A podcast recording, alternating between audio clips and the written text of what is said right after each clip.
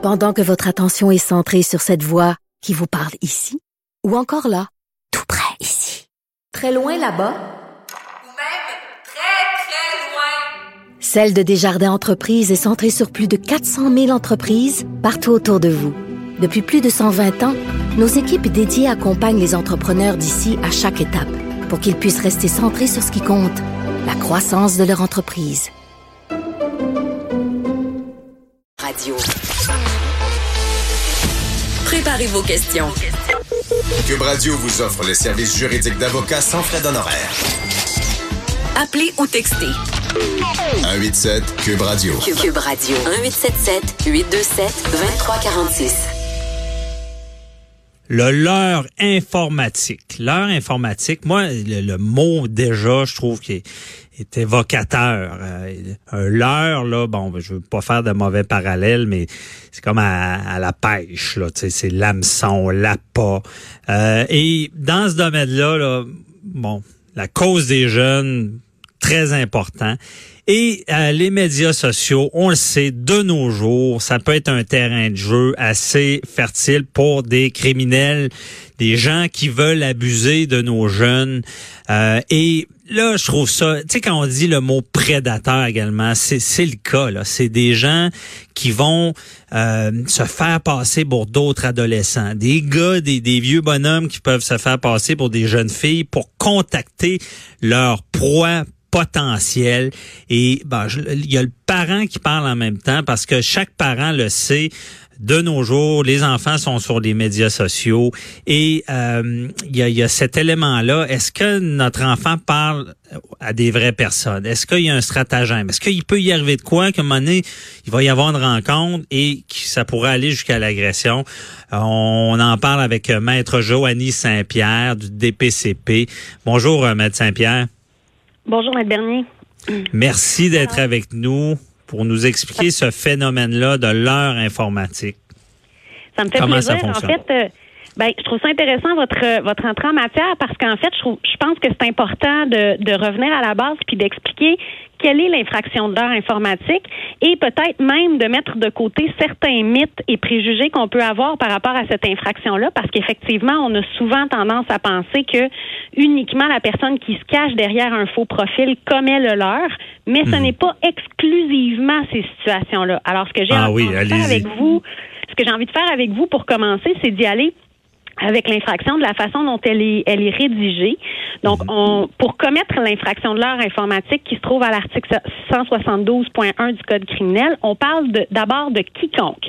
Donc, ça pourrait être une personne adulte, mais ça pourrait également être un adolescent ou une adolescente qui serait accusable d'avoir commis l'infraction de l'heure informatique. Alors, c'est pas exclusif aux adultes comme infraction. Mhm. Ensuite, on parle de quelqu'un qui communique. Donc, ça parle, là, ça va de soi. On doit avoir des communications entre la personne qui commet le leurre et la personne qui est victime par un moyen de télécommunication. Donc, ça inclut les téléphones cellulaires, Mhm. les ordinateurs nécessaire- nécessairement, toutes les applications qu'on peut imaginer qui se trouvent sur les cellulaires ou les ordinateurs, mais également ce qu'on commence à voir, c'est par les jeux vidéo. Donc, tout ce qui est jeux en ligne. Alors, OK, jeux vidéo aussi. oui, jeux, jeux vidéo en ligne. Les consoles de jeux vidéo permettent la discussion en ligne maintenant. Alors, faut être conscient que c'est, euh, faut être éveillé à ça. C'est une possibilité que le leurre puisse être commis avec ce moyen de télécommunication-là également. On parle que l'infraction doit être commise à l'égard de personnes qui sont âgées de moins de 18, 16 ou 14 ans. Et ça, ça dépend des infractions qu'on cherche à faciliter. Parce que le leurre, dans les circonstances, ce qu'on cherche à empêcher euh, de faire, c'est de, de commettre les infractions qui y sont énumérées. Donc, la personne qui utiliserait un moyen de télécommunication, un cellulaire par exemple, dans le but de faciliter euh, le fait d'obtenir des photos de pornographie juvénile, le fait de, de commettre euh, des contacts sexuels, une agression sexuelle, même du proxénétisme, commet du leurre informatique. C'est important de savoir que Faciliter aussi- une autre infraction qui peut être beaucoup plus grave. Exactement. Et c'est important, je pense, de, de spécifier que l'infraction d'exploitation sexuelle qui vise les adolescents fait également partie de cette euh, série d'infractions-là. Donc, quand on parle de, de professeurs qui pourraient être en situation d'autorité face à des adolescents, euh, c'est dans cette catégorie-là aussi, ça peut s'y trouver. Alors, c'est ce qu'il faut garder en tête. Dans le fond, le législateur, ce qu'il a cherché à faire avec cette infraction-là, c'est de protéger les personnes vulnérables que sont les enfants et particulièrement les adolescents euh, contre des gens qui pourraient tenter par les témoins de télécommunications et par l'Internet d'aller euh, diminuer leurs inhibitions, d'aller gagner leur confiance pour les amener éventuellement à être des proies plus faciles. Ce qu'il faut comprendre, c'est que euh, il y a des juges qui vont même dire que c'est assimilable à une, une introduction par infraction parce que euh, les cyber euh, prédateurs qui vont parler avec nos adolescents vont se, se retrouver à parler avec eux alors qu'ils sont dans un endroit où on estime qu'ils devraient être complètement protégés, souvent leur propre chambre à coucher. Et C'est ce euh, qui est terrible, c'est qu'on entre dans des lieux euh, intimes, c'est ça. Exactement. Alors, ce qu'on on cherche à, à protéger euh, dans par cette, cet article de loi-là, c'est vraiment le fait que nos adolescents sont très vulnérables. Je parle d'adolescents parce que généralement, les enfants les plus je- en plus jeune âge ont moins de chances de se trouver en possession, euh, d'être capables de, de communiquer via les moyens Internet. Mais j'ai- il y a des dossiers où on a des jeunes victimes aussi jeunes que 8 ans par moment qui vont être victimes de leur informatique. Huit ans, ah ouais. Huit ans. C'est déjà arrivé, je l'ai eu dans, dans certains de mes dossiers. Donc, c'est important d'avoir ça en tête. La raison pour laquelle je vous parle de, de cet objectif législatif-là, c'est que parfois, comme parents, quand on se rend compte que notre enfant a été victime de leur informatique, on peut euh, rapidement avoir envie de d'être fâché contre l'adolescent qui euh, s'est fait avoir par ce type d'infraction-là. Alors, il faut être conscient qu'une des raisons pour lesquelles le législateur a mis en place cette infraction-là, c'est vraiment parce que on juge nos adolescents sont tellement vulnérables euh, qui, qui peuvent être rapidement victimes de ce type de stratagème-là et euh, qui sont pas en mesure de le détecter aussi facilement qu'un ad- un adulte pourrait le faire. Alors, Ouais. c'est sûr qu'un adolescent qui euh, sait que son parent va être fâché si jamais il est victime va peut-être moins en parler. Et c'est le genre d'infraction où c'est important d'en parler avec nos, nos enfants pour qu'ils soient conscients que ça existe et qu'il il faut qu'ils soient capables de le dire quand ils sentent qu'il y a une communication qui est euh, qui est étrange ou qui est dérangeante, euh, quelqu'un qui tenterait justement de euh, diminuer les inhibitions de cette personne-là. Ce qui m'amène à vous parler que c'est pas nécessaire que la conversation qu'il y ait entre le prédateur et sa victime soit nécessairement à caractère sexuel. Ça va faciliter la preuve de l'infraction quand la- le cyberprédateur va parler de sexe à, à, par exemple, un enfant de 12 ans. Mais ultimement, euh, si dans la conversation, ce qu'on voit, c'est qu'il y a un stratagème de manipulation, on va parler entre autres de grooming. Euh, donc, vous parliez de l'heure tout à l'heure, là, comme le, le quand on va à la pêche. Alors, c'est exactement ça. Mais ça, ça part de euh, commencer à parler de choses anodines, de gagner la confiance de l'enfant en parlant de comment ça va à l'école, des problèmes qu'il a avec ses parents.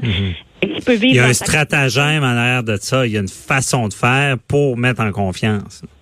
Exactement. Alors, ce n'est pas absolument nécessaire qu'il y ait des conversations à caractère sexuel pour être capable de démontrer qu'il y a eu la commission de l'infraction de l'heure. Si on démontre que l'objectif des communications sert à euh, diminuer les inhibitions de l'enfant, à gagner sa confiance, à, à attiser sa curiosité vers une, sexualité euh, explicite, donc de se rendre vers là dans le but de faciliter les infractions, on a commis l'infraction de l'heure informatique. L'autre chose, c'est que d'entrée de jeu, je vous entendais parler du fait qu'on parle euh, que nécessairement on, on vise euh, une personne qui va utiliser des stratagèmes. C'est sûr que le leurre auquel on pense et celui qui est le plus frappant, c'est la personne qui, par exemple, va se créer une fausse identité. On en a vu dans la jurisprudence. On pense particulièrement à des cas où les individus se sont fait passer pour des agences de mannequins dans l'objectif d'obtenir des photographies ou des vidéos de jeunes victimes de moins de 18 ans qui se dénudent ou commettent des gestes à caractère sexuel sur ces photos ou vidéos-là, donc vont faciliter l'infraction de production de pornographie juvénile. Mais on a également euh, des gens qui vont utiliser leur vrai profil, leur vraie identité pour leurrer. Alors, il faut pas penser que parce que la personne utilise euh, son propre profil et ne se cache pas derrière une fausse identité, elle n'est pas responsable de commettre du leurre. Et particulièrement, on va voir que euh, les tribunaux vont spécifier qu'une personne même qui connaît la victime et qui utilise ce, ce lien-là qu'il a avec la victime pour euh, mieux la manipuler avec un moyen de télécommunication dans le but d'arriver à ses fins sexuelles, ça va constituer un facteur qui est aggravant au niveau d'une peine éventuellement. Le fait de connaître la personne, d'utiliser cette confiance-là, mais euh, ça, ça peut aller loin, hein, parce que dans, dans votre pratique, vous devez le voir, Maître Saint-Pierre, où est-ce que euh, là, c'est là, mais il y a des cas où est-ce que ça va jusqu'à l'agression, où, où la, la, la- le, le prédateur rencontre sa victime là, et passe à l'acte. Vous avez effectivement raison. Ceci dit, c'est pas nécessaire que le prédateur ait rencontré la victime ou ait l'intention de le faire pour être capable de prouver l'infraction de leur informatique. Mais effectivement, quand on on- on n'intervient pas à temps pour faire stopper le leur, donc qu'on on n'arrive pas à- au stade de la préméditation des autres infractions, ou je devrais dire de la préparation des autres infractions, on peut arriver dans des cas où on va se rendre jusqu'à l'extorsion. Donc, on- le prédateur a obtenu des photos ou des vidéos et menace de les diffuser s'il n'en obtient pas d'autres. Souvent, on va voir ça. On va obtenir la production ou distribution de pornographie juvénile. Donc, ce sont des infractions qui sont importantes, qui sont graves, et la jurisprudence reconnaît que c'est tellement grave que généralement, la peine qui est euh, celle qui va avec le leur va être consécutive à la peine qui va avec l'autre infraction. Ah, intéressant. Donc, elle cumule, euh, la sentence est cumulée là. Exactement. Et ce que j'aurais envie de vous dire euh, également, euh, on parle de la gravité de ça. Ce qu'il faut pas oublier là, c'est que l'infraction de l'heure informatique, c'est pas parce que ça se passe derrière un écran que ça n'a pas de conséquences chez les victimes. Et pour moi, c'est super important de parler de ça parce que euh, j'en ai fait beaucoup des dossiers de l'heure informatique dans les dernières années. J'ai entendu des parents, j'ai entendu des enfants témoigner sur les conséquences de ce crime-là, et c'est désastreux. Chez les parents, on va parler euh, souvent de, de, de sentiments d'incompétence parentale, du fait qu'ils ont eu, qu'ils ont l'impression de ne pas avoir été capables de protéger leur propre enfant. Il va même y avoir des bris de confiance énormes entre les parents et les enfants, ce qui, ce qui peut détruire des liens entre la famille, entre les autres enfants du, du milieu familial. On parle de dépression également. Chez la victime, on parle de sentiments de honte évident. On parle d'anxiété, dépression, perte de confiance envers les adultes, envers les, les hommes quand c'est un homme qui est à l'arrière euh, du, pro- du profil, l'automutilation, des tentatives de suicide. Alors, c'est des, c'est des crimes qui, on a tendance à penser que parce qu'ils se passent derrière un écran, n'ont pas de conséquences, C'est mais c'est très grave, graves conséquences. Vous l'expliquez bien. Et je pense qu'il y a encore beaucoup de travail dans ce domaine-là. Mais continuez ce bon travail-là. Merci beaucoup, euh, Maître Joanny Saint-Pierre, de nous avoir expliqué c'est quoi le leurre informatique. Je vous souhaite une belle journée. Merci, ça me fait plaisir. Merci, journée. Restez là. euh, je suis avec Nathalie Normando. À tout de suite.